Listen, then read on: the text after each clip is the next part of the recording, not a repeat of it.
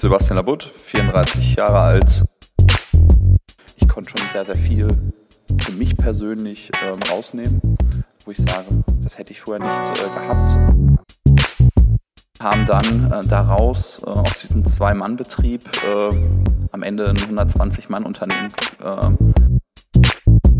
ja, ich glaube, irgendwie vielleicht 16 bis 18 Stunden am Tag gearbeitet, weil wir so besessen waren davon, weiterzukommen gelernt, sich zu bewerben, weil ich habe mich vorher noch nie äh, in irgendeinem Bewerbungsgespräch bewegt.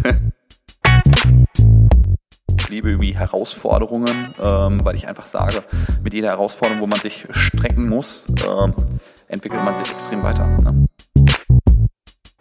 Also, äh, wenn ich so drüber, drüber nachdenke, fallen mir direkt irgendwie so, so zwei schmerzhafte Erlebnisse ein.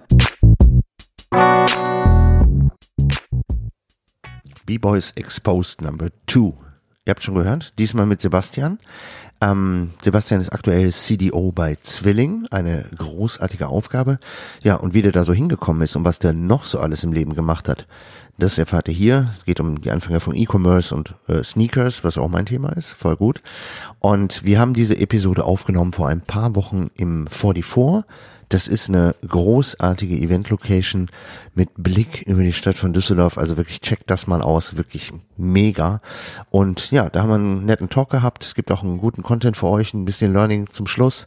Und ich freue mich sehr über Infos, Fragen, Feedback an pn at beyondboys.com.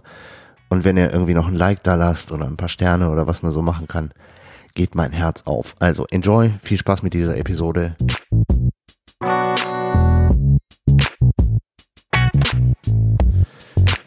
So, welcome. Wir sind hier im äh, schönen Düsseldorf, eine weitere Episode. Und ich muss sagen, äh, wir haben hier einen Ort, wo wir äh, uns heute treffen, der ist gar nicht so verkehrt, so von der View her, oder? Ja, kann man schon ganz machen. ordentlich. Ja, schön über, über, die Dächer in der Stadt. Sonnenuntergang und äh, wir haben eine gute Zeit, glaube ich. Aber kommen wir mal zu dir. Heute mit Sebastian. Schön, dass du da bist. Freut mich mega. Ja, mich auch. Ähm, hol uns mal kurz das Boot. So, Hard Facts. Ja, Sebastian Labut, 34 Jahre alt, äh, lebe zwischen Essen und Düsseldorf ähm, und ja, bin äh, seit seitdem ich 17 Jahre bin Unternehmer und äh, hatte die Chance durch das Unternehmertum auch verschiedene Managementrollen gerade im Punkto Digitalisierung wahrzunehmen. Wichtiges Thema. Digitalisierung ist ja quasi so die Unicorns, ne? Kommen ja daher irgendwo, mhm. weil mhm.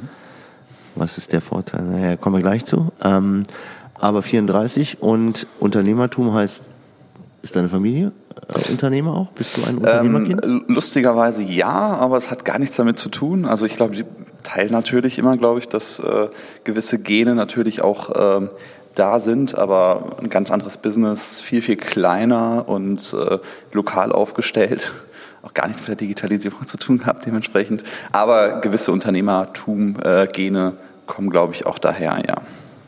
Kriegt man, glaube ich, in die, in die Schuhe gelegt, oder? So ein bisschen. In die Wiege. In die Wiege gelegt, sag mal, sorry, in die Schuhe. Genau. Äh, in die Wiege gelegt. Also ja. gerade so. Ähm, die extra Meile gehen zu müssen, ne? ist, glaube ich, so was das Unternehmertum manchmal ausmacht. Ja, definitiv, definitiv. Und äh, Stillstand ist der Tod, habe ich ganz doll gemerkt in meinem Unternehmen. Wenn du dich nicht bewegst, dann wird es links und rechts überholt. Das merkt man als Angestellter so schnell gar nicht, wie man das als Unternehmer vielleicht dann auch als Gefühl entwickelt, weiß ja. ich nicht. Auf jeden Fall ein spannender Case. Definitiv. Du bist, ja, part of the B-Boys. Mhm.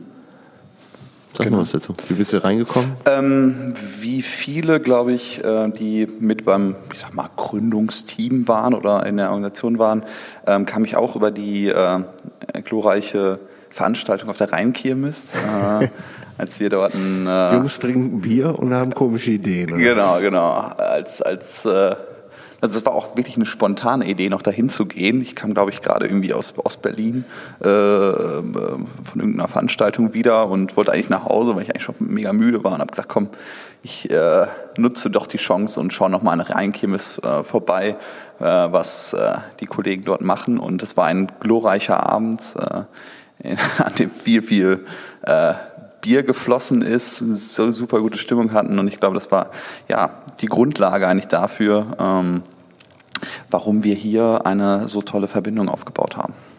Schon komisch, ne? wie man einfach übers Bier trinken Also hört sich so ein bisschen haha männermäßig an, ist ja gar nicht so gemeint, aber manchmal kann man halt äh, einfach in so einer lockeren Runde, in einer lockeren Atmosphäre feststellen, ist man like-minded, ist so ein Begriff, den wir mhm. immer wieder mhm. benutzen. Also hast bist du so vom selben Schlag, passt man genau. zueinander. Genau, genau. Und das kriegst du halt bei so einem so einem Thema eigentlich ganz gut hin, ne? Definitiv. Komischerweise. Definitiv. Ja, ich glaube auch, ähm, mit der richtigen Atmosphäre und in der richtigen Runde kann man auch mit Lockerheit dann auch ganz anders mal die Themen besprechen und auch äh, ja, viele Verbindungen dann auch aufbauen, die vielleicht auch gar nicht irgendwie vorher äh, planbar sind. Ne? Mask off, sage ich immer dazu. Ja. Also wenn man in so einem Kreis ist, wo man nicht offiziell pitchen muss oder sich offiziell verhalten muss, ja. kann man vielleicht auch einfach mal sagen, was Real Talk ist. Ja. Und äh, ich glaube, das macht auch so ein bisschen Unterschied aus. Ne? Definitiv. Was hast du zu B-Boys? Mm. Also ich muss sagen, ähm, ich bin äh, wirklich A, begeistert davon, was daraus geworden oder was daraus entstehen wird. Und ähm, wenn ich jetzt mal so die Entwicklung sehe, ähm, krass, ja. was, was man eigentlich aus einer einfachen Facebook- oder WhatsApp-Gruppe ähm, kreiert hat, ist das schon der Wahnsinn. In der kurzen Zeit auch. Man muss ja einfach sagen, das ist jetzt gerade mal knapp über ein Jahr her.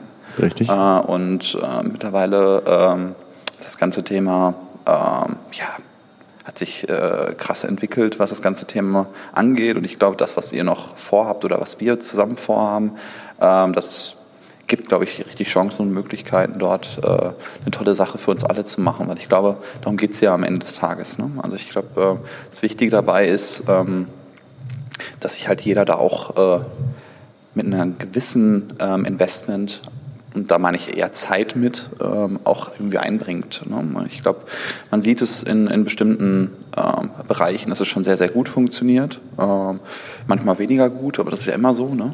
Ähm, in jeder Gruppe ist es ja so, man gibt, immer, definitiv, gibt immer auf und ab. Ne? Definitiv, Klar. aber ich muss sagen, also ich konnte schon sehr, sehr viel für mich persönlich ähm, rausnehmen, wo ich sage, das hätte ich vorher nicht äh, gehabt. Äh, an Kontakten, tolle Events, tolle Veranstaltungen, und von daher ist es für mich ein absolutes positives Thema. Finde ich auch. Also vor allem ist cool, wenn man, also bei uns ist ja dieses Motto, geben ist weniger denn nehmen.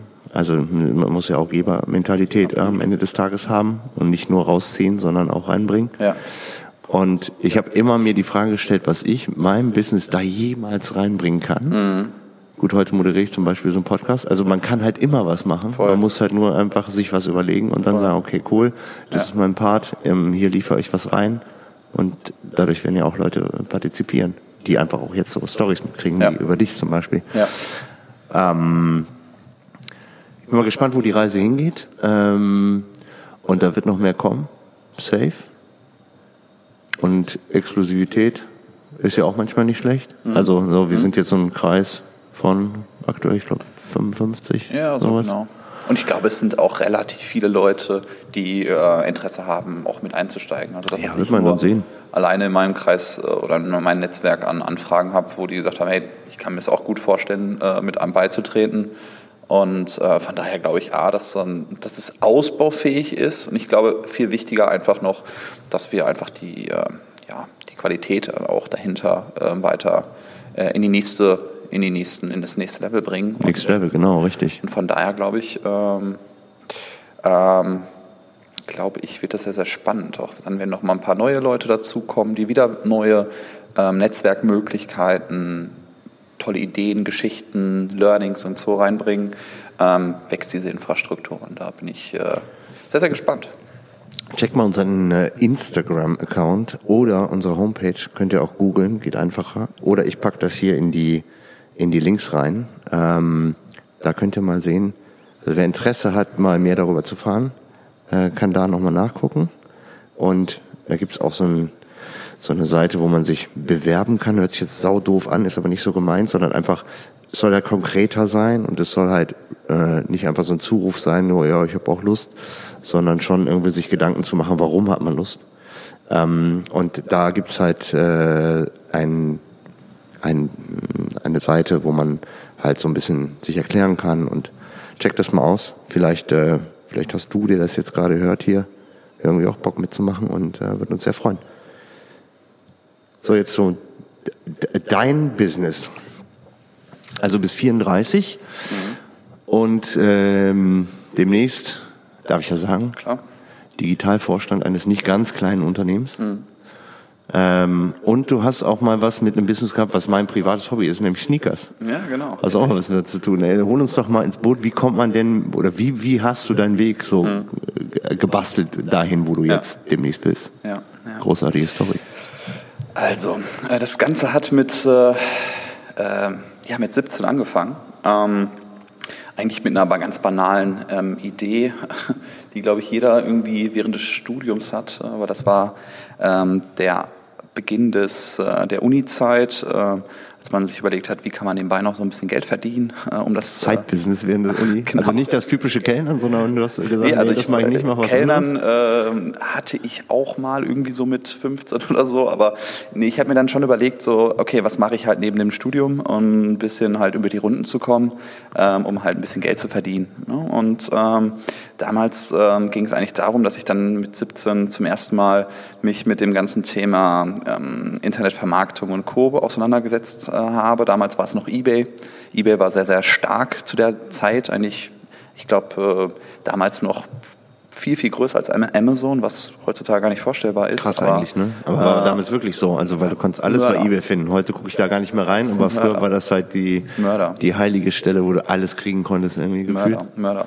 Ja, und da habe ich irgendwie so meine ersten Erfahrungen gesammelt mit ganz einfachen Cases, in dem ich halt irgendwie nutzbar oder nicht mehr nutzbare Dinge vermarktet habe und konnte eigentlich relativ schnell erkennen, äh, wie groß das Potenzial ist und wie einfach eigentlich das Medium funktionieren kann, indem man halt sagt, okay, ich stelle etwas irgendwo ein, vermarkte es durch ein optimales, eine optimale Beschreibung, ein Bild, also Content und ähm, nutze im Endeffekt eine gewisse Reichweite. Ähm, ähm, und das Ganze äh, konnte ich äh, sehr, sehr stark ausbauen, habe irgendwie daran Interesse gefunden. Ich hatte sehr, sehr viel Spaß dabei ähm, und ähm, konnte irgendwie so dieses kleine Hobby oder dieses, diesen Nebenjob eigentlich zu einem ähm, ja, ganz, ganz erfolgreichen Business ausbauen. Ähm, habe dann ähm, ja, äh, dieses, ähm, dieses einfache Business skaliert. Ähm, wir haben immer mehr Möglichkeiten entdeckt, verschiedene Produktgruppen zu vermarkten, ähm, kam dann zu einigen strategischen Partnern, die mit uns zusammengearbeitet haben, haben uns immer mehr auf das Sportbusiness konzentriert. Ähm, wir haben damals mit äh, Karstadt Sport zusammengearbeitet. Äh, mit, das ist jetzt aber schon mehr als ein privater Powerseller so macht, oder? Das ist ja das schon. Das ging damals, also ähm, in der Skalierung war es so, ich, ich habe es mit einem Kumpel zusammen gegründet. Wir hatten damals so einen kleinen Dachboden äh, bei ihm. Ähm, das war unser erstes Lager, womit wir angefangen haben, irgendwo günstig Ware einzukaufen und die dann irgendwie zu verkaufen. Daraus wurde dann irgendwo eine Fokussierung auf den Sport- und ähm, Sneaker-Bereich, äh, weil wir da ganz gute ähm, Einkaufs- oder Sourcing-Möglichkeiten hatten und haben dann äh, daraus äh, aus diesem Zwei-Mann-Betrieb am Ende ein 120-Mann-Unternehmen. Äh, ein 120-Mann-Unternehmen aus Mann. einem eBay Power Seller. Ja, das war Nein. krass. Das war krass. Also es sind dann durch strategische Partnerschaften, die wir aufgebaut haben mit verschiedenen Retailern aus dem deutschen Handel, ähm, konnten wir dadurch, dass wir halt uns sehr, sehr tief mit der Materie auskannten und sehr, sehr früh das Ding auf dem Schirm, auf dem Schirm hatten, haben wir uns als, ich sag mal, in den gesamten E-Commerce-Fulfillment-Prozess von Content-Erstellung, also Fotografie, bis hin zu allen IT-Prozessen, die dahinter stecken, also die gesamte Infrastruktur von Logistik, Warenwirtschaftssystem, Online-Shop-Aufbau, Vernetzung in Marktplatzsystemen, ähm, da waren wir sehr, sehr pfiffig. Also da hatten wir irgendwie sehr, viel Spaß auch dran, hatten ähm, ein gutes Netzwerk aus, aus Mitarbeitern, die dann auch Spaß daran gefunden haben, die wir sehr, sehr früh integriert haben und dort, ich sag mal, äh, sehr, sehr stark mit eingebunden haben. Und ähm, hatten auch immer so die Philosophie, weil wir haben eigentlich nicht wie jetzt, also heutzutage ist es echt es ist viel, viel simpler geworden, irgendwie so einen eigenen Webshop aufzubauen. Das ist Klar, irgendwie so. Gibt ja tausend Tools dafür, ne? irgendwie so Shopify und ich mache ein paar Klicks und äh, Drag and Drop ja. und bin äh, fast schon ähm, ein, habe meinen eigenen Online-Shop und das war damals nicht so. Damals war es sehr, sehr komplex. Es gab auch keine Standardsysteme. Ähm, dementsprechend war man Entwickler und Tüftler. Und, und Schnittstellenthematik und sowas wahrscheinlich absolut. ohne Ende. Ja. Also es gab auch kein Standard-Shop-System, ERP-System. Es gab zwar irgendwie Frameworks, die man genutzt hat und dann umgemodelt hat. Ähm, auch das ERP-System war halt erstmal voll eingestrickt äh, und individualisiert pur. Ähm, was uns damals ausgemacht hat, war ein totaler ähm, Startup-Spirit. Wir haben, ich glaube, irgendwie vielleicht 16 bis 18 Stunden am Tag gearbeitet, weil wir so besessen waren davon, weiterzukommen, äh, zu wachsen und irgendwie den Erfolg äh, zu duplizieren äh, und das von Monat zu Monat. Das war so wirklich dieser Unternehmergeist, der entstanden wird. Wir wollten erfolgreich sein. Und das hat uns ähm, ohne fremde Gelder, also wir haben komplett keine fremden Gelder aufgenommen. Also nicht Startup-mäßig irgendwie fremd Gar nicht. Äh, sondern Also alles wir aus eigener, also aus dem rollenden Geschäft quasi dann die Wir haben damals noch nicht keine großen Verpflichtungen gehabt, mussten nicht ähm, äh, große Mieten oder mussten für Familien sorgen oder Co. Von daher kamen wir mit einem kleinen Gehalt äh, äh, von, ich glaube, 500 Euro oder so, kamen wir sehr, sehr gut mit aus. Äh, und äh, von da haben wir gebootstrapped, ne, wie man es halt so klassisch nennt und, und macht und tut. Ähm, und wir haben eigentlich alles, was wir, ich sag mal, verdient haben, haben wir reinvestiert und äh, konnten dadurch halt aus eigener Kraft sehr gut skalieren und wachsen. Ähm, haben dann, ähm, das war alles so zwischen 2004, als wir gegründet haben, bis ähm, 2009 waren wir komplett eigenständig. Und dann haben wir eine strategische Beteiligung gekriegt. Dann Okay. hat sich damals ein Partner von uns, mit dem wir zusammengearbeitet haben, das war die Firma Runners Point, die hat sich dann ähm, an unserem Unternehmen beteiligt. Ähm, damals kam die Geschäftsführung zu uns und hat relativ schnell realisi re- realisiert, ey, ähm, das schaffen wir selber nicht so gut und so schnell. Ähm, Das heißt, ihr habt, ein, ihr habt Produkte für Runners Point als Dienstleister verkauft Genau, und so richtig. haben die gemerkt, was die Performance äh, von euch ausmacht, oder was? Also die haben uns auch ähm, erstmal ein Jahr gechallenged, haben uns mal Targets gegeben und die konnten wir ganz gut erreichen, beziehungsweise äh, deutlich übertreffen. Und das war dann halt so für die Geschäftsleitung so eine so ein, so ein Punkt, wo wir gesagt haben, okay, die schauen wir uns jetzt mal persönlich an. Dann kam damals die Geschäftsleitung vorbei. Damals waren wir so, da war ich ganz stolz drauf, einer der ersten, der angefangen hat, 360-Grad-Aufnahmen von Sneaker zu machen. Das war, glaube ich, der erste Online-Shop, geil. der komplette äh, 360-Grad-Aufnahmen haben. Wir haben, ich glaube, für diese Aufnahmebox damals, glaube ich, 36.000 Euro bezahlt. Das war das mega Investment von uns. Alter, das geht ja heute schon irgendwie fast mit jedem iPhone. Ne? Das ist voll krass. Definitiv. Und äh, damals war es das mega Investment für uns, aber ähm, es hat sich gelohnt, weil wir konnten eigentlich durch Innovationsgrad auch Leute, ich sag mal Investoren oder auch Partner begeistern, konnten ähm, auch Kunden natürlich irgendwie happy machen.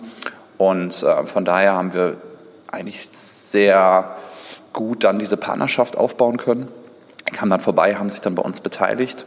Gleichzeitig sind wir dann mit in die Geschäftsleitung von Runners Point gekommen, weil sie gesagt haben, pass auf, ähm, wenn wir die Digitalisierung auch bei uns im Unternehmen von Runners Point machen äh, möchten, dann äh, fängt das Ganze oben an. Das war auch, glaube ich, klug und auch eine gute Ja, Entscheidung. macht ja Sinn. Ich meine, ist ja letztendlich auch neben dem, die sind ja eigentlich Retail oder mit eigenen Stores, ne? Das ist ja deren Standbein Definitiv. gewesen.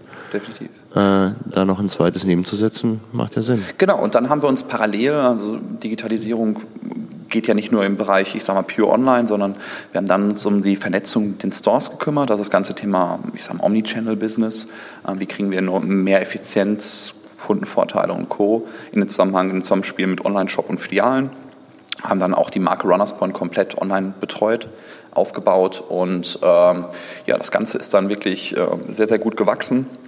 Wir haben sehr, sehr viel gelernt, das war eigentlich das Wichtigste für uns. Wir waren so, ähm, der, die Geschäftsleitung, das war damals bestand aus zwei Mitarbeitern ähm, und äh, der eine war auch irgendwie so ein Mentor für mich äh, und da konnte ich sehr, sehr viel partizipieren, durfte relativ äh, früh in großen Gremien von Nike Management und Adidas Management pitchen, vorstellen und Co. Das heißt, ich habe in relativ jungen Alter auch eine große Lernkurve gehabt, weil ich, ich sag mal, viel Verantwortung bekommen habe, die ich äh, ja, genutzt habe, um dann ähm, ja, weiterzukommen. Ne? Aber das Nutzen ist ja dein Skill, aber äh, du sagst Mentors, finde ich super, super spannend, weil es das seltener gibt, komischerweise, Ja. heute, these days, wie man so schön sagt. Äh, ist doch wichtig, auch jemanden dabei zu haben, der einem vielleicht so ein bisschen mit Lebenserfahrung ähm, einfach vielleicht ein bisschen Ruhe nimmt oder dieses, was man am Anfang, wenn man ein Business startet, ist man ja manchmal so sehr, sehr sharp on the edge, auch was so, so Geduldskurven und sowas angeht. Voll. Und ich glaube, das kann man lernen im Alter, dass man sagt so, okay, da, man muss zwar schnell sein, aber man darf nicht ungeduldig schnell sein, weil das gibt manchen Leuten einfach tierisch auf den Pin und bringt dich nicht immer weiter, außer dich selbst Absolut. um absolut. deinen Tag irgendwie so. Du, absolut. Also ich glaube, also vielleicht großes Learning bei mir ist, Also ich würde jedem Gründer äh, dazu raten, einen, einen erfahrenen Mentor mit zu integrieren oder zumindest als, als äh, ja, Beirat oder als Diskussionsgeber ähm, ähm, irgendwie zu integrieren oder irgendwie in sein Netzwerk zu haben. Ähm, hätte ich das nicht gehabt, wäre ich jetzt, glaube ich, nicht so weit gekommen, weil ich glaube, ich habe super viel gelernt. Und ich konnte auch mal ähm, zu agile und zu schnelle Entscheidungen nochmal äh, von der anderen Seite reflektieren lassen. Und das war wichtig, ne? weil ich war, glaube ich, damals ähm, zwar schnell und wirklich super agil, bedeutet ja nicht immer, dass es alles richtige und gute Entscheidungen sind. Und Grundsätzlich nicht, klar. Wenn man sagt, so ich bin mache hier digital äh, alles auf digital, ja. äh, dann äh, kann ich mir vorstellen, ist natürlich die Entscheidung zu sagen, okay, was machen wir mit einem stationären Handel?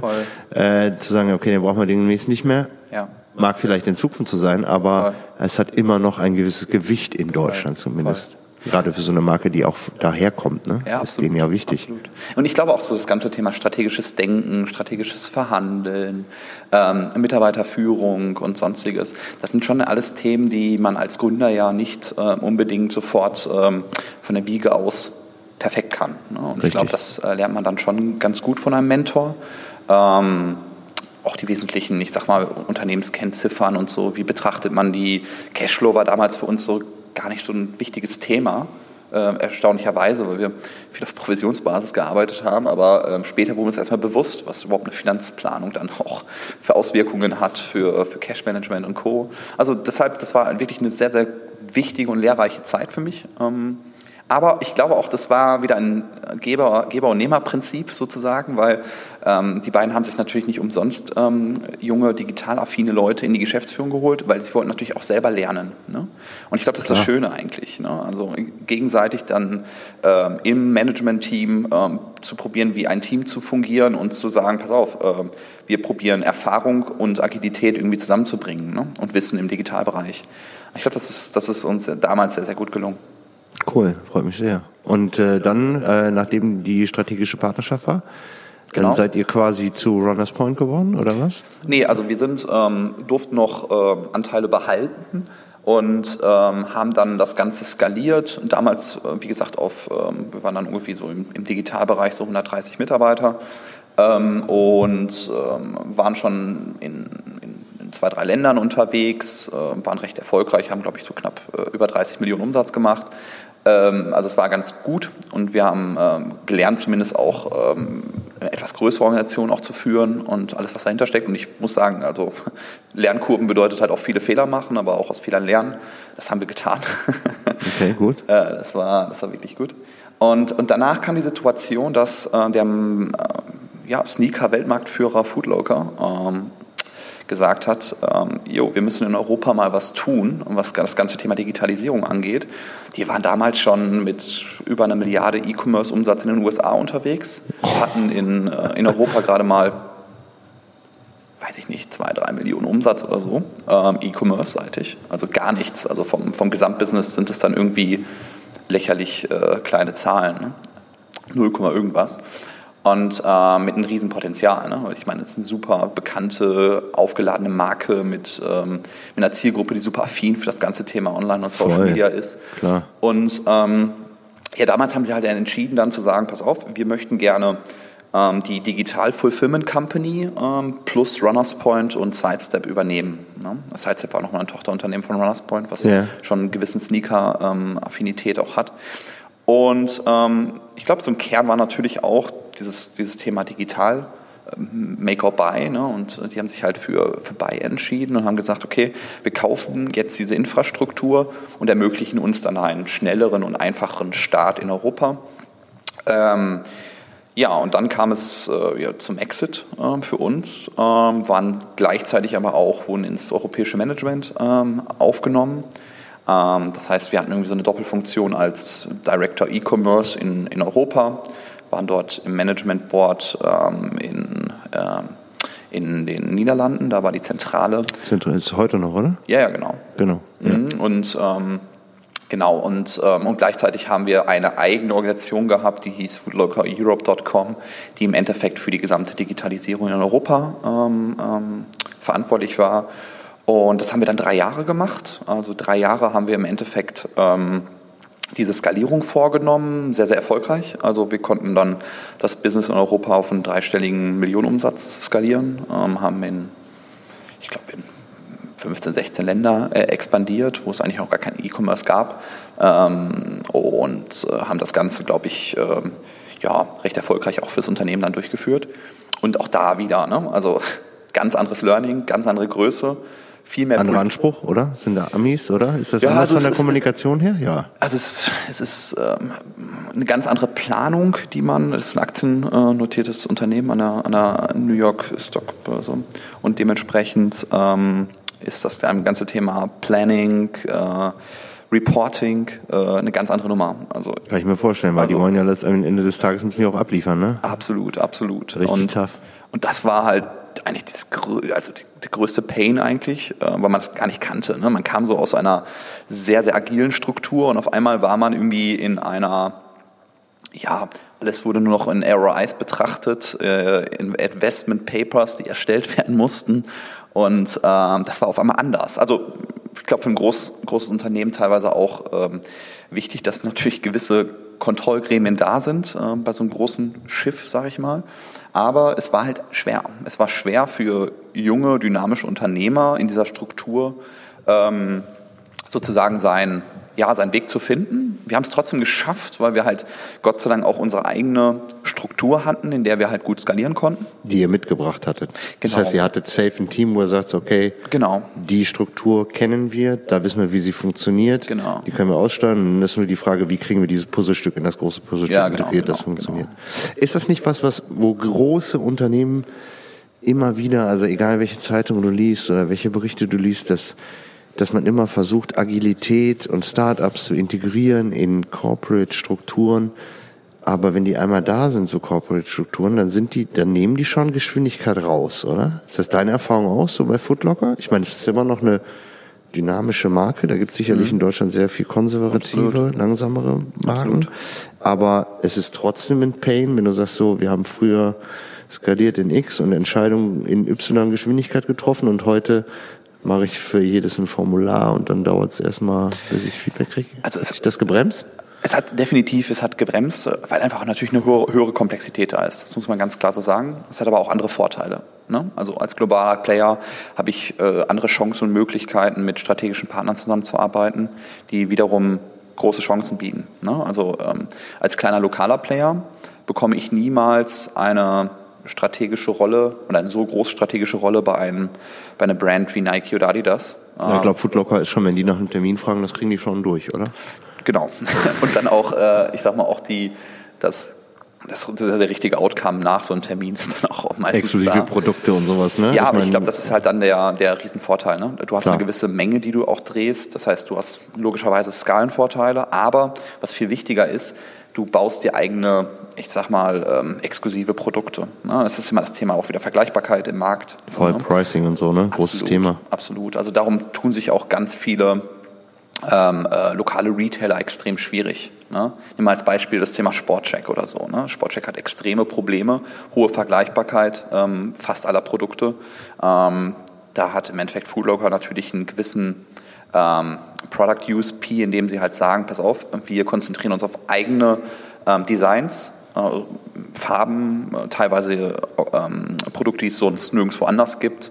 Ähm, wir bauen zusammen mit den Herstellern Produkte ähm, und darüber probieren die halt dann ihr Produkt USP aufzubauen. Ähm, und das ist schon relevant und wichtig, äh, gerade auch im heutigen Digitalzeitalter, dass man nicht mehr absolut vergleichbar ist. Ne? Ist im Sneakers-Markt ja grundsätzlich, ich meine, du hast Footlockers, du hast Snipes, die das sehr erfolgreich machen, mhm, auch absolut. mit großen, großen bekannten VIPs arbeiten, ob Capital Bra oder sowas und machen absolut. dann einen Product Launch und hier in Düsseldorf wird die ganze Innenstadt lahmgelegt, weil er da ist und irgendwie äh, seine, ja. seine Serie da veröffentlicht. Ja. Und auf der anderen Seite gibt's natürlich so Spezialisten wie BSTN in München oder Asphalt Gold in Aschaffenburg, die die wirklich nur auf diesen Sammler und, und, und Spezialisten ähm, gehen, der wirklich so ein Sneakerhead ist und sagt, so die Sachen, die bei Footlocker, die hat jeder an. Ich möchte die Sachen haben, die keiner hat und die Voll. nur in ganz limitierten Zahlen kommen. Absolut. Also es ist halt ein total spannender Markt, sich da so zu bewegen. Voll. Und dafür ist Footlocker natürlich viel zu groß, weil wenn die sagen, ich möchte irgendwie den mhm. Levi's Jordan haben, den gibt's halt nur 500 Mal, mhm haben die schon ein Problem, weil die haben halt schon achtmal so viele Ja. Filialen wahrscheinlich weltweit. so. Ja. Das Problem ist nur natürlich auch bei den kleinen Sneaker-Läden, ähm, die haben dann das Produkt, aber die haben das Produkt dann auch nur zehnmal da. Ne? Und ich Klar, brauche das, das Produkt ja das. dann trotzdem zehnmal 200 Euro, dann habe ich 2000 Euro mit dem Launch gemacht. Ähm, dann macht es meine Monatskasse jetzt auch nicht komplett groß. Ne? Und äh, man muss dazu sagen, ja klar, es erzeugt einen Hype und auch andere Produkte werden dann ähm, gegebenenfalls verkauft. Deshalb traffic-mäßig ist es schon cool und auch für die Positionierung einer Marke, ähm, das zu haben. Ähm, von daher, ähm, ja, definitiv ein guter Punkt, aber muss auch erstmal monetär dann ähm, vernünftig ähm, ähm, in die Umsätze kommen. Ne? Weil am Ende des Tages ähm, war es auch so, dass wir, wir hatten ja auch ein eigenes Launch-Business, äh, Ja. was sehr, sehr erfolgreich war. Also das ganze Thema Jordan-Schuhe und limitierte Produkte und Co. Das war ein Riesenmarkt. Wir mussten aber erstmal damit umgehen. Weil wir hatten bei Jeezy Launches auf einmal irgendwie über 100.000 Leute auf einer Product Detail Page. Und dann mussten erstmal Serverstrukturen geschaffen werden. Wollte ich gerade sagen, weil wie oft habe ich das so bei, wenn, äh, wenn irgendein Ruffle von einem Schuh ist, den keiner kriegt, so Jeezys oder so, wo es halt super limitiert ist. Absolut. Dann ist selbst, ähm, habe ich schon einen Breakdown bei Adidas auf dem Server erlebt und das ist jetzt nicht so eine kleine Struktur. Die wissen schon, glaube ich, wie es geht. Ja, also wir haben es dann, dann äh, als wir dann einmal, ein bis zweimal das erlebt hatten, mussten wir uns extreme Gedanken machen, mussten eine Serverstruktur aufbauen. Äh, Ich glaube, wir haben äh, ein System genutzt, was äh, damals auch für die Harry Potter äh, Bücher, äh, die Launches äh, genutzt worden äh, war, weil genau die hatten ja dasselbe Problem, dass bei so einem ähm, ja, so ein totaler Breakdown, bei so einer Eröffnung, komplett- ne? ja, oder ja, bei so einer. Rausbringung von einem neuen Buch. Ähm, und das hatten wir auch und ähm, dementsprechend ähm, mussten wir uns dann erstmal von der gesamten Infrastruktur anders aufstellen. Ne? Also wie gesagt, also zurück zum, zum eigentlichen äh, Grundthema. Naja, ich glaube, das hatte, äh, hatte schon, ähm, hatte schon ähm, also eine globale große Brand zu sein, hat gewiss gewisse strategische Vorteile, die ich dann auch äh, nutzen kann, ähm, gerade im Bereich Product, Community, ähm, Marketingmaßnahmen, strategische Partnerschaften und Co. Und von daher ähm, glaube ich, hat es Vorteile, aber es hat aber auch eine gewisse Komplexität und auch eine Verlangsamung der Prozesse. Das muss ich halt in, Kopf, ähm, in Kauf nehmen. Ich muss mich anders aufstellen. Ähm, und das ist, glaube ich, die Challenge. Ne? Hilft denn Deals oder Connections zu haben in so einem großen Apparat, dass man sagt, ähm, gewisse Prozesse, die einfach so festgenagelt sind, sind einfach zu lang und zu ähm, bremsen zu sehr, um halt äh, im, im sehr schnellen Zeitalter des Digitalen irgendwie klarzukommen. Wenn man sagt, so ich habe da meine Buddies und mit denen kann ich auch manchmal einen Shortcut nehmen und eine Abkürzung bei einer Entscheidung. Voll. Ist schon sinnvoll, oder? Voll. Meine, du warst eh oben im Board, deswegen bist du ja schon eh äh, schneller dran bei Entscheidungen, die auch zu beeinflussen. Absolut, absolut. Aber Also ich glaube, ich glaube, wichtig, ich da glaube, äh, Brothers in Arms zu haben, oder? Um dein Ziel durchzusetzen. Ja, also, also definitiv. Ähm, also ich glaube, was große, große Unternehmen oder Konzerne auch benötigen, ist, sind einfach auch ähm, isolierte Firmen, die gewisse Try-and-Error-Prinzipe ähm, aufbauen, um schneller und agiler gewisse Fragestellungen beantwortet zu bekommen. Ähm, nehmen wir mal das Thema an, okay, ich möchte in den indischen Markt. Das ist eine Herausforderung. Bevor ich mit meiner gesamten Infrastruktur mal gewisse Tests gemacht habe in Indien, kann ich vielleicht mit dem ersten, mit der ersten Beteiligung ähm, in Indien mit einem Startup diese ersten Learnings machen und viel schneller mit viel weniger ähm, ähm, ähm, Pain und viel weniger Kosten und ähm, ähm, ich meine, an die Erfahrungswerte zu kommen. Ich glaube, man hat dann als Konzern dann auch die Möglichkeit, und das muss man, glaube ich, in Zukunft besser nutzen, anders zu denken und auch mal wirklich äh, Venture Investments, äh, strategische Beteiligungen so auszurichten, dass wir im Endeffekt äh, bestimmte Fragestellungen und auch Perspektivchancen und Möglichkeiten schneller beantwortet bekommen. Mhm, Richtig, also schneller. Manchmal ist Knowledge und der, die, die Kohle, die du verbrennst, um an Wissen zu kommen, ist ja manchmal das, das Thema. Du baust eine Struktur auf, Absolut. du implementierst dein ganzes, dein Case da im Land und weißt gar nicht, lohnt sich das, lohnt sich, das ist ja immer so ein bisschen ein Absolut. Fragezeichen, so bis Absolut. die Marke etabliert ist.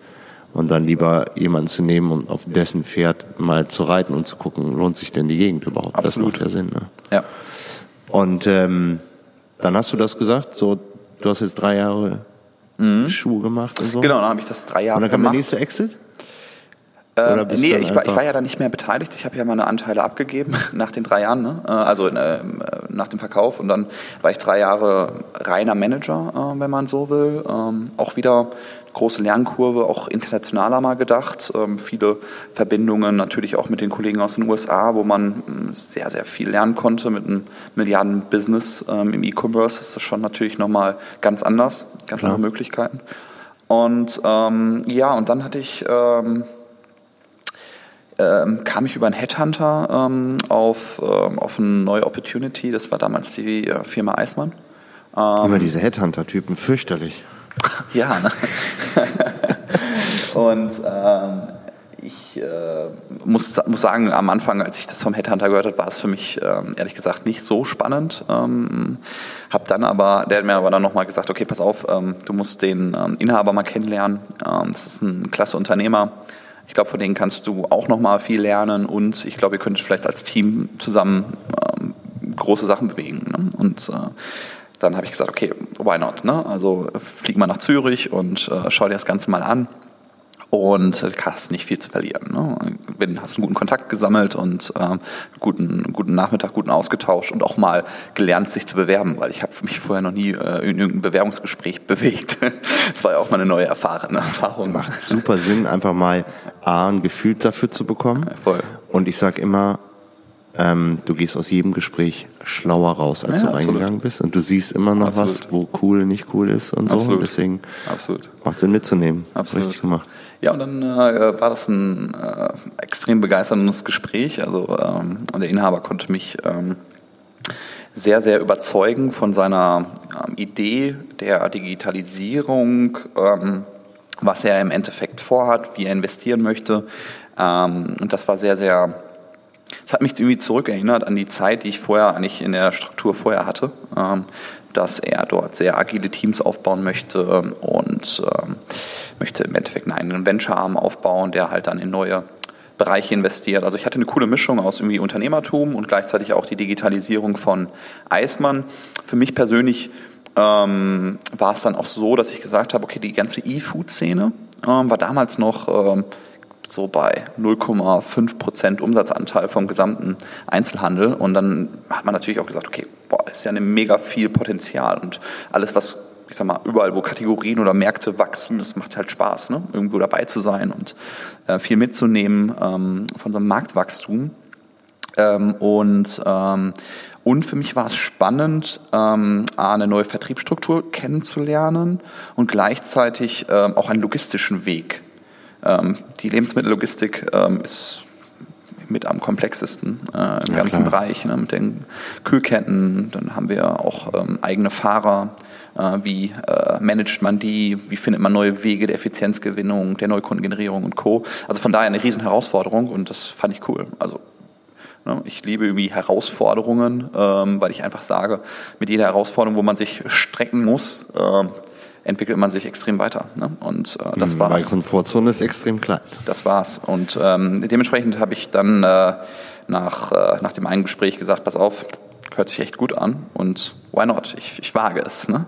Habe dann sozusagen meine Komfortzone bei, bei Foodlocker nach den drei Jahren verlassen, habe dann bei Eisma angefangen und da war halt die Challenge, wie gesagt, die Transformation und gleichzeitig neue Startups zu finden, in dem ähm, wir gemeinsam auch mit äh, investieren können. Ne? Aber ist schon eine ganz besondere Art des Vertriebes bei Eismann, oder? Brutal, brutal. Also, also ist halt so, ich kenne das noch so von, von meiner Tante und aus meiner Kindheit irgendwie so, der Eismann-Manager kommt vorbei und Voll. du gehst auf jeden Fall mit irgendwas äh, daraus, was du nicht haben wolltest, aber du hast es gekauft und es ist ja auch nicht günstig eigentlich, ne? Also. Was, was, was also, ich meine, das sind schon, Frage, ähm, das sind auch schon Produkte, die nicht unbedingt eins zu eins mit, mit der normalen Handelsware äh, vergleichbar sind. Also, das ist schon ein gewisser USP. Ähm, also, die entwickeln Produkte, die besser sind als, ähm, ähm, als, als Handelsprodukte. So müssen sie sich abgrenzen. Deshalb ist das ganze Thema Product, Quality Management eine, eine, eine ganz, ganz wichtige Wertschöpfung oder auch eine ganz wichtige, ein ganz ein wichtiges Investment der Firma. Das heißt, da werden im Endeffekt sehr viele Exklusivitäten aufgebaut, auch Convenience-Produkte, die, ähm, die das Leben auch vereinfachen. Und da muss ich sagen, das hat mich erst nach dem Konsum überzeugt als ich die ersten Produkte wirklich konsumiert habe, habe ich erst das System komplett verstanden, weil man muss wirklich sagen, und ich war vorher gar kein, ich hatte fast nichts im TK-Schrank oder so. Ne? Also wirklich, ich habe dann alles immer so spontan dann immer geholt, weil ich Lust habe, war viel Essen und keine Ahnung was. Und ähm, da habe ich ähm, wirklich festgestellt, dass ähm, gewisse Produkte echt Spaß machen und ähm, echt einfach und simpel sind und trotzdem richtig gut. Also ich habe schon ähm, ähm, dort, äh, ich sag mal, äh, das Ganze dann wirklich sehr, sehr positiv gesehen, was das ganze Thema Produkt angeht. Aber grundsätzlich hast du recht, es ist ein komplett anderes Denken, eine andere Vertriebsstruktur. Und ähm, deshalb war das, als ich angefangen habe, komplett neu. Also das, was ich gelernt habe, konnte man im Endeffekt nur begrenzt anwenden. Ist denn der Eismann-Manager, der draußen rumfährt, war das E-Commerce, die E-Commerce-Strategie für den rotes Tuch? Ähm, Weil das könnte ja theoretisch ein. Wettbewerb sein, in dem der Kunde, der sonst bei ihm an der Tür gekauft hat, definitiv. quasi definitiv. Also das äh, bei normalen, ich sag mal, ähm, ähm Store- und Online- ähm, ähm, Vertriebswegen hat man das sehr, sehr oft, also das ganze Thema Channel-Rivalitäten und Co. Äh, erstaunlicherweise, wir hatten das gar nicht. Also wir haben es, ähm, glaube ich, auch ganz clever gemacht, ähm, indem wir halt ähm, eigentlich online genutzt haben, um den Eismann, Eismann draußen noch erfolgreicher zu machen. Also für, wir haben im Endeffekt diese, die Online-Plattform aufgebaut als Online-Bestellmechanismus und es war immer das ausführende Organ ähm, der Eismann. Ah, das heißt, ihr habt gar keine Versandlogistik gehabt, wie das andere machen, sondern das war quasi so eine Lead-Generation für den, für den Eismann-Manager, der dann am Ende des Tages die Ware auch ausgeliefert hat und damit die Chance hatte, nochmal im Touchpoint genau. Was zu verkaufen? Genau. War das so das Zielsetzung dahinter? Ähm, also die Zielsetzung war im Endeffekt ähm, hinter, der, äh, hinter, der, hinter den ersten Steps, die wir aufgebaut haben, ähm, es für den Kunden einfacher, schneller zu machen. Ähm, er sollte im Endeffekt das, was er an der Haustür sonst beim Eismann gemacht hat, vorab schon äh, durchführen und das auf einer intelligenten Art und Weise. Das heißt, auch das ganze Bestellwesen war hoch personalisiert auf die Bestellverhalten von im Endeffekt ähm, den vorigen Besuch. Äh, das heißt, wir haben sehr, sehr viele Daten genutzt, um im Endeffekt eine ideale Customer Journey zu bauen. Ähm, und das hat extrem gut funktioniert. Also ich muss sagen, da sind wir, äh, konnten in den äh, letzten drei Jahren in der Eismann-Digitalisierung ähm, den Digitalanteil sehr, sehr stark steigern. Also das war ein großer Erfolg, weil wir ähm, mit einer tollen Mannschaft, mit einem tollen Team ähm, dort ähm, sehr hart daran gearbeitet haben, in die, tief in die Prozesse zu gehen. Das heißt, wir haben ähm, erstmal mit der Bestellplattform angefangen, wir haben dann eine Kunden-App rausgebracht. Ähm, Im letzten Schritt war es jetzt die Fahrer-App, ähm, die im Endeffekt dann nochmal mehr Mehrwerte erzeugen sollte ähm, Richtung ähm, Kundennutzen und Fahrernutzen. Okay, das heißt, der Fahrer hat dann quasi, war das so wie der Kunde hat das und das bestellt, der könnte auch, also so cross Genau, eine Recommendation, ja, ja, klar, eine klassische Recommendation. Das Schöne ist, ähm, wenn ein Kunde, ähm, ich sag mal, alle drei Wochen besucht wird, ähm, gibt es sehr, sehr viele Daten, ne? gibt sehr, sehr viele Informationen über den Kunden, über das Kaufverhalten, was man halt sehr, sehr gut nutzen kann für eine, ich sag mal, Recommendation. Ne? Da genau. geben andere viel Geld für aus für die Informationen am Ende des absolut, Tages. Absolut. Siehe äh, haben sie ihre Karte bei, ne? so die Kollegen und so. ja, guter Punkt, guter ja, Punkt. Ja. Absolut. Aber also wie gesagt, sehr, sehr spannender, sehr, sehr spannender Weg.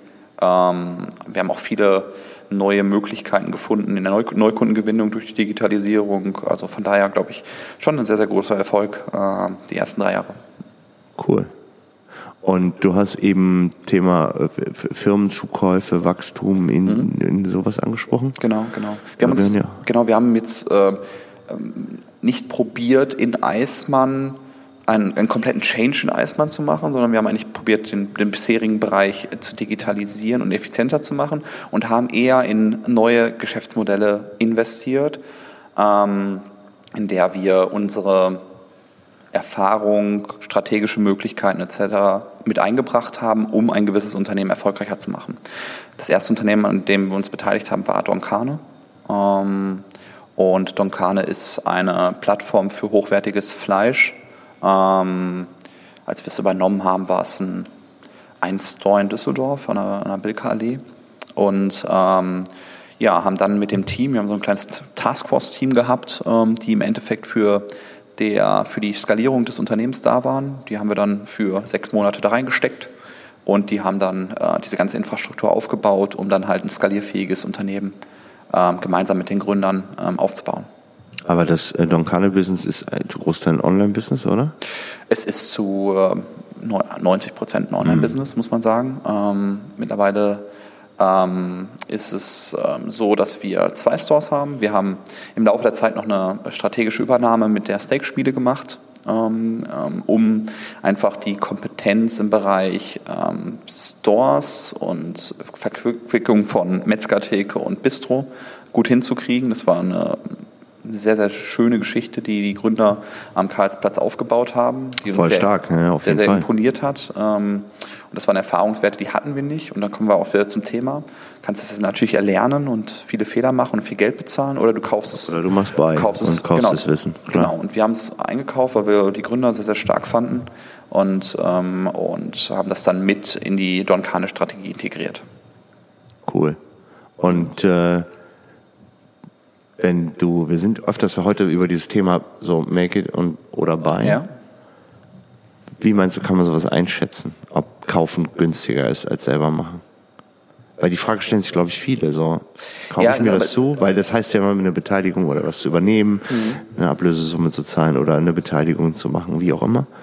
Das ist natürlich auch ein One-Off, der relativ stark ist und mh, mm, Manche meinen, vielleicht ist es günstiger, etwas zu machen, weil es auf dem ersten Schritt nicht so teuer, weil, weil du hast nicht so einen starken One-Off, aber die Kosten und die Zeit spielt halt eine Rolle dann, ja, bis du mal da bist, wo der andere ist. Ja, ich glaube, dann, äh, ich sag, jeder, der schon mal gegründet hat, ähm, der, ich, man kann es ja eigentlich so wie so ein Eisberg beschreiben. Ne? Man sieht so, so die Spitze, äh, ne, so, ähm, aber die ganze Komplexität äh, dahinter äh, verbirgt sich nicht unter Wasser. Äh, was hinter dem Aufbau eines Unternehmens steckt. Ne? Bis man erstmal an einem gewissen Punkt äh, ist, dass man mal relevanten Umsatz geschafft hat, äh, dass man die Leute gefunden hat, die sich damit auskennen, die Erfahrungswerte gesammelt haben. Das ist halt ähm, echt nicht zu unterschätzen. Und alles, was äh, sich so nach einfach anhört, ist oft, oftmals gar nicht so einfach, sondern da stecken eine Menge, Menge Ideen und sehr, sehr viel ähm, Kreativität hinter. Und dementsprechend ähm, ich glaube, ähm, man muss dann abwägen, ähm, habe ich parallel die Zeit? Ich glaube, auch da ist wieder das Learning, kann ich alles parallel überhaupt machen? Das unterschätzen ja auch viele. Klar, Geht das Zeitfaktor überhaupt? Ne? und Energie, die noch vorhanden ist. Ne? Also Klar. im gleichen, gleichen Zug kann ich dann zum Beispiel mein Kernbusiness vielleicht auch nicht so erfolgreich mehr ausbauen und ähm, damit dann auch wieder gewisse Einnahmen oder Möglichkeiten, Chancen äh, riskieren.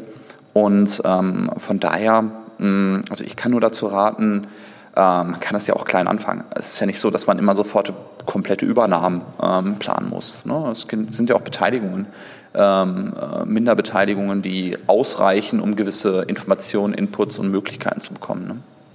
Solange man Zugriff auf gewisse Zahlen hat. Ja, klar. Klar, muss man ja haben, dann macht es auch Sinn. Klar. Dann lernt man auch dadurch. Genau. Ja, und dann haben wir im Endeffekt ähm, ja, Donkana als erstes äh, Projekt sozusagen fit gemacht, äh, skaliert und äh, sind jetzt sehr, sehr gut unterwegs. Ähm, wir haben jetzt im Schluss, ähm, da es bei Eismann noch eine ähm, Refokussierung auf das Kerngeschäft gab, ähm, konnten wir ein Management-Buyout machen und haben im Endeffekt Onkane ähm, komplett übernommen und haben jetzt eine Anschlussfinanzierung, eine siebenstellige Anschlussfinanzierung eingesammelt und skalieren jetzt weiter. Also äh, wir wollen weiter wachsen ähm, die nächsten Jahre und wollen die, äh, ich sag mal, Digitalplattform Donkane weiter ausbauen. Cool. Mhm.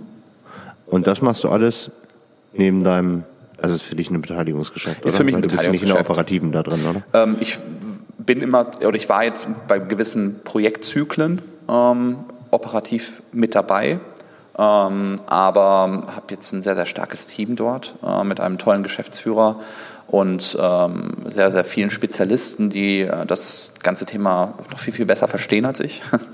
und, ähm, und dementsprechend äh, sehe ich mich dort eher als ähm, ja, Business Angel, der im Endeffekt investiert ist und ähm, an gewissen ja, Punkten seine Erfahrung mit einbringt, ähm, vernetzt, Kooperation schließt und sonstiges.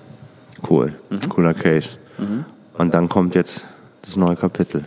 Ja, beziehungsweise ist noch Food Explorer. Das, das dürfen, wir, Explorer, dürfen wir genau. nicht vergessen. Richtig, das Baby Food Explorer, genau.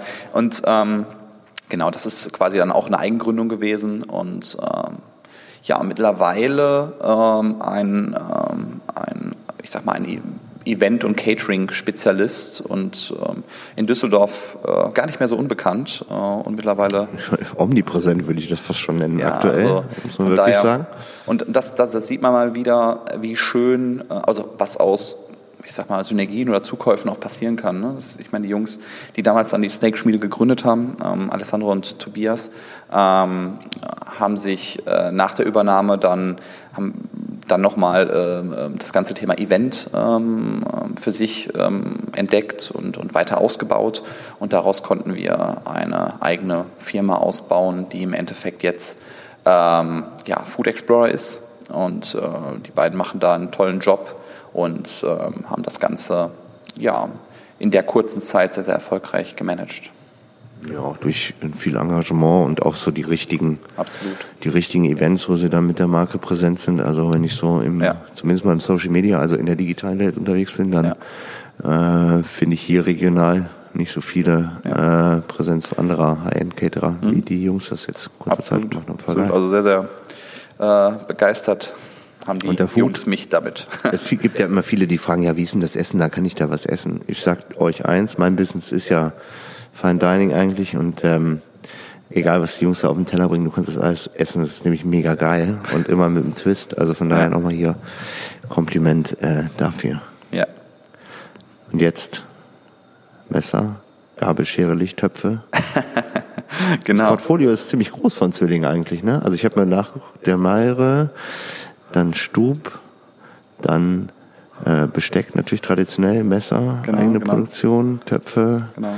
Fernostproduktion, weil das ganze Unternehmen, habe ich gesehen, ist vom Umsatz immer noch größer als die WMF, oder? Ist das so aktuell? Ähm, also ich, ich bin, ähm, ich starte ja erst offiziell zum, ähm, zum ersten, zweiten als Okay, dann werden wir da gar nicht so in die Tiefe gehen. Du darfst ja gar nicht so viel dazu sagen. Also ich, ich kann natürlich die Informationen nennen, die ich selber ähm, durch Wikipedia und Co. natürlich weiß. Sehr gut, sehr gut, sehr gut. Also von daher ist es dann nichts, ähm, nichts Geheimes, ganz im Gegenteil. Ähm, ich glaube, WMF wurde ähm, letztes Jahr verkauft an die SEB Group ähm, und ähm, ist äh, damit in der Gruppe schon noch mal ein bisschen größer. Ähm, Zwilling ist mit rund knapp 700 Millionen plus minus unterwegs, ist global aufgestellt, eine Traditionsmarke, einer der ältesten Marken, die es weltweit gibt. Äh, das ist unglaublich und eine wahnsinnige Tradition. Tolles Familienunternehmen. Ähm, das, was ich bislang ähm, ähm, kennenlernen durfte, äh, hat mich echt begeistert. Darum auch der Schritt dorthin, weil ich einfach gesagt habe, das hat, ich habe vorher auch ein eigenes Familienunternehmen, wenn man so will, aufgebaut. Damals in meiner ersten Firma hat auch meine, meine Mutter noch äh, in dem Unternehmen mitgearbeitet und das fand ich immer sehr, sehr schön. Ich muss sagen, auch diese nachhaltige, ähm, das nachhaltige Denken, nicht nur in kurzfristigen ähm, Tantiemen oder Investitionen irgendwie zu denken, sondern wirklich nachhaltig was ähm, Langfristiges zu bewegen, das hat eigentlich mich äh, von MCase auch begeistert oder sich auch als Riesenmöglichkeit und Chance. Und äh, dementsprechend ist das äh, jetzt so meine Herausforderung, ähm, das Unternehmen für die Zukunft im Bereich Digitalisierung weiter zu stärken und weiter auszubauen. Ähm, ähm, es gibt schon ein bestehendes Team, äh, was äh, schon eine gute Leistung und, und viel geschafft hat. Und jetzt geht es darum, das Ganze weiter auszubauen, neue Talente mit zu integrieren, neue Startups zu finden, die auch das, was ich gerade beschrieben habe, weitere Wertschöpfung ähm, hebeln und das halt global. Ne? Also Zwilling ist als Marke sehr, sehr stark in, äh, in Asien, gerade in China. Voll mega, ja. Unterschätzt man voll, wie, wie was für einen Ruf Zwilling als Marke, so mit ihren allen Nebenmarken auch äh, weltweit haben. Also auch so in so Sparten, wo man das halt nicht erkennt, wie die Meire ist sehr geschätzt bei Köchen auch, ja, als ein, eine super Pfanne ist, äh, mhm. die auch kein Schnapper ist. Ja. Aber jetzt demnächst habe ich ja Connection im Vorstand, dann kann ich ja da nochmal den Werksverkauf mal. genau, genau, genau. Nein, nein, nee, aber, aber China ist, ähm, das ist auch ganz witzig. Ich hatte mich letztes Mal mit einer Kollegin von, von Miele äh, unterhalten. Die haben genau dasselbe, dieselbe Situation, dass sie in China äh, noch höher positioniert sind. Äh, als, als hier sowieso schon. Ja, ich meine, genau. hier ist ja Miele quasi so, okay, Rolls-Royce ja, äh, genau, genau. Und in China ist es irgendwie noch krasser. Ähm, und das ist bei, bei Zwilling ähm, ähnlich. Also es ist wirklich eine Luxury-Brand, wenn man so will. Ähm, deshalb haben die äh, Kollegen auch vor einigen, äh, vor einiger Zeit ein Sterne-Restaurant aufgebaut, äh, um wirklich auch das ganze Thema Marke nochmal aufzuladen, ähm, das Image-Thema wirklich high-end zu halten. Also wirklich toll, was ich bislang gesehen habe, was, was dort passiert. Ähm, auch das USA-Geschäft ist, ist äh, sehr, äh, sehr wichtig für das Unternehmen. Also von daher spannende Märkte, in denen agiert wird, auch mit einem sehr auch großen... Märkte, wo Wumms hinter ist, ne? Ist ein bisschen Absolut. auch Umsatzwumms dahinter. Wo auch sehr, sehr viel im Digital natürlich auch passiert. Voll. Ähm, und, äh, aber auch spannende Märkte, die noch, äh, äh die noch offen und, äh, und viele Chancen bieten. Ne? Ich glaube, das wird nochmal ein, ein spannendes Projekt für dich, auch mit, mit Dingen, äh, die vielleicht hier nicht so, so Graumarkt ist in China immer wieder ein Problem, so mhm. Distributionskanäle sauber zu halten, ist ja. ein Thema. Ähm, Warennachverfolgung, äh, ja. Preisstabilität. Absolut. Auch gerade im E-Commerce immer wieder ein Thema, weil am besten kannst du natürlich locken über Preise. Ja. Äh, und äh, das schadet immer der Marke, wenn das zu sehr betrieben Absolut. wird, weil dann ist es halt nicht mehr. Absolut. Absolut. Äh, Deshalb glaube ich, ist auch das ganze Thema Innovation halt eine sehr, sehr wichtige und entscheidende voll. Rolle. Ne? Also ich glaube nicht, dass, ähm, dass sich viele Unternehmen sich im Bereich ähm, Preisstrategie unbedingt äh, durchsetzen werden, sondern es wird, muss eigentlich das ganze Thema Innovation ähm, sein und wie ich im Endeffekt ähm, ja, mich anders positionieren kann langfristig. Ne? In einem sehr konservativen Produktportfolio, muss man auch mal so sehen. Also ich meine, es geht nicht um Bildschirme und Rechnerkapazitäten, es geht um Füllvolumen in Liter für Töpfe und wie viel Zinken hat eine Gabel. Also es ist ja eigentlich ein sehr... Ja, ja? aber auch nein. Ne? Also ich glaube, die Küche ist schon ähm, ein, ein Ort, in dem ähm, die Digitalisierung schon eine Menge Chancen äh, bietet. Ich nehme mal das Thema Vorwerk äh, mit, ihrem, mit ihrem ähm, Hypergerät, äh, das äh, für knapp, mittlerweile das neueste Gerät knapp für 1,5 ähm, ähm, verkauft wird. Mit Thermomix. Ähm, damit haben sie ja im Endeffekt bewiesen, was, was auch möglich ist. Ne? Ähm, ähm, und jetzt auch viele andere Sachen, die jetzt erst durch das ganze Thema ähm, Smart Technology und Co. auch kommen. Also das sind schon spannende Bereiche, in denen man ähm, neue äh, Kategorien, Zusammenhänge, Datennutzung, neue Servicemöglichkeiten etc. aufbauen kann. Das glaube ich auch, vor allen Dingen so die Verknüpfung, ne? Also so, wie bringe ich mit diesem Portfolio an Produkten eine gute Usability ja. oder mal eine Innovation so in dem Bereich, Absolut. weil da ist in vielen, vielen Jahren nicht so viel passiert, wenn man ja. ehrlich ist. Ja.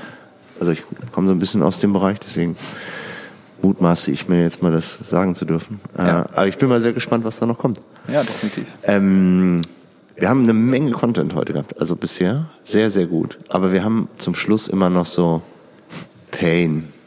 Äh, groß, größtes Learning, größter Pain. Einfach, weil ich, ähm, jeder von uns, der ein Unternehmen hat oder Manager ist oder irgendwie hat, ähm, ist ja nicht da umsonst, wo er ist und hat halt auch ein bisschen mehr vielleicht einen Erfahrungsschatz als mhm. ein oder andere. Und da wir ja eine Geberqualität äh, äh, haben, ja. ist mein Wunsch an dich, dass du vielleicht so zwei, drei Cases oder ein Case, einer, egal wie viel, ähm, einfach auf den Punkt bringst, kurz und sharp, was ist ein Pain, was hast du daraus gemacht, warum, ja. einfach auf den Punkt. Mhm.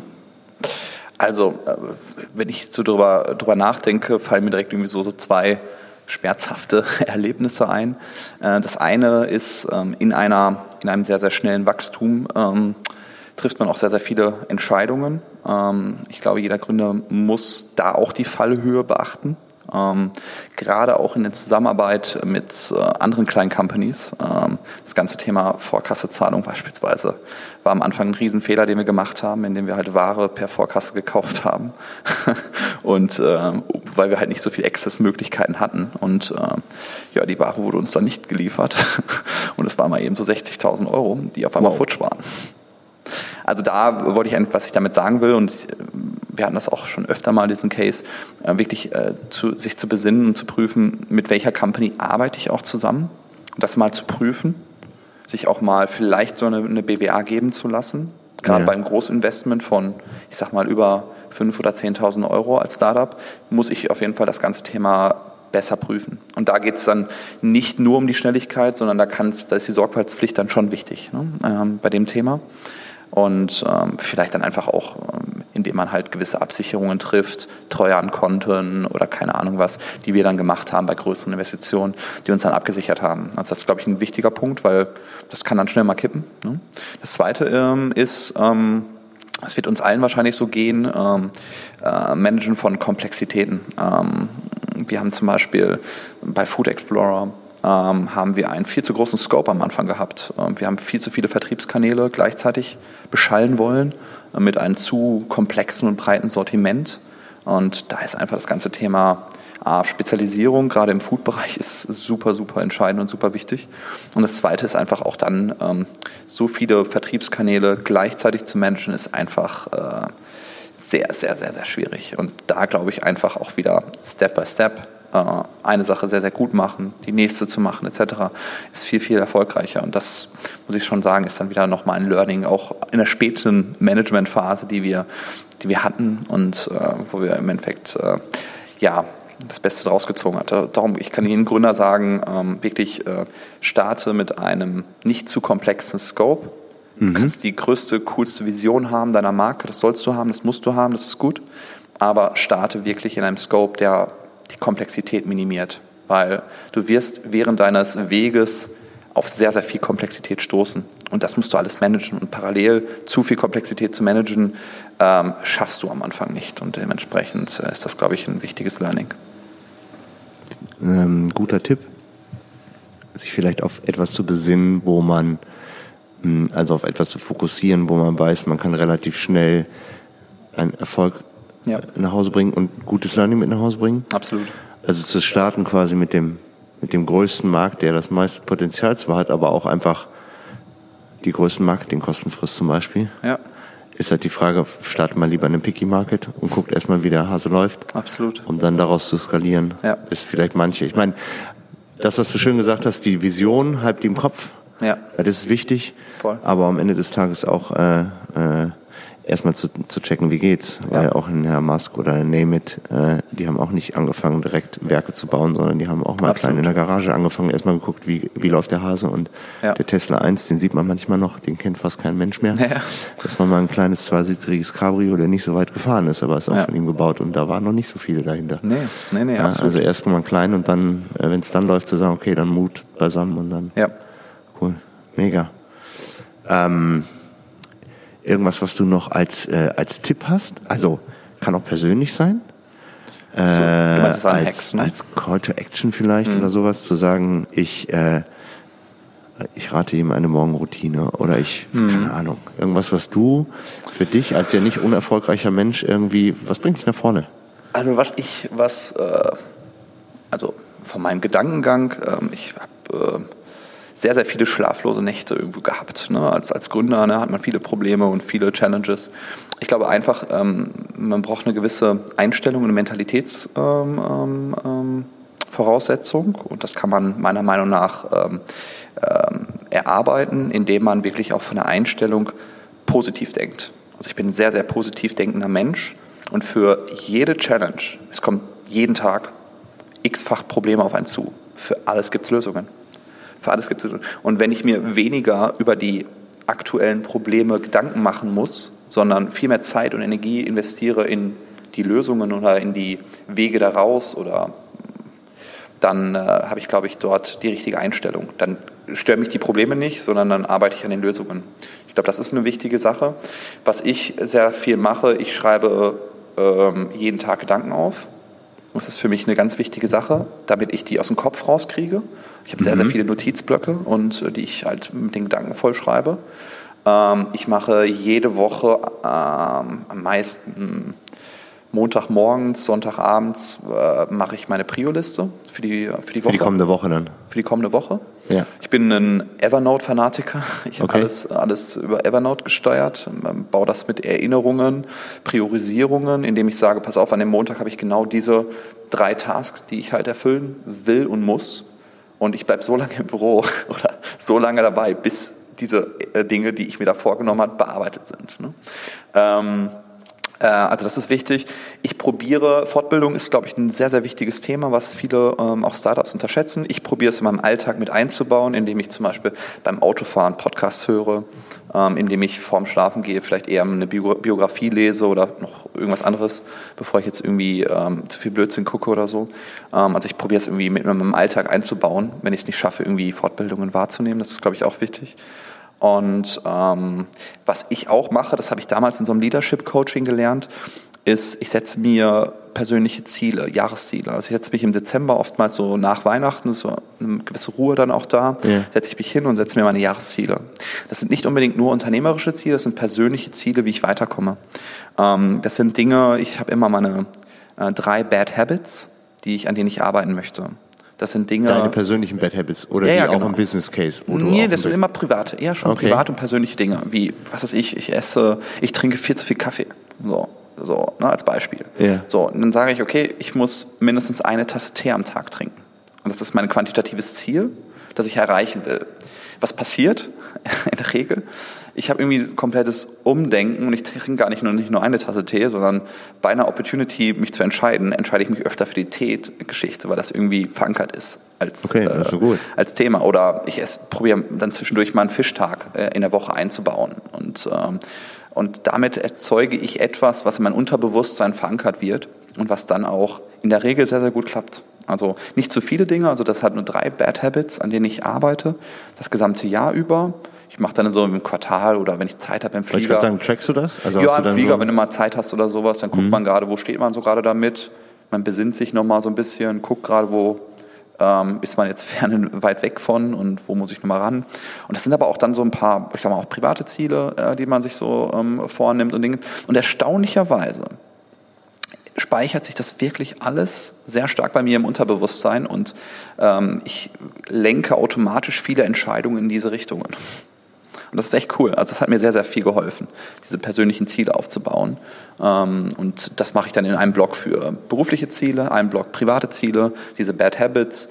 Ähm, und ja, und ich habe auch so ein bisschen so meine probiert meine private Vision so ein bisschen so mal darzustellen, aufzubauen. Dann orientiere ich mich so, bin ich gerade auf dem richtigen Weg oder bin ich eigentlich irgendwie komplett ferner liefen. Ne?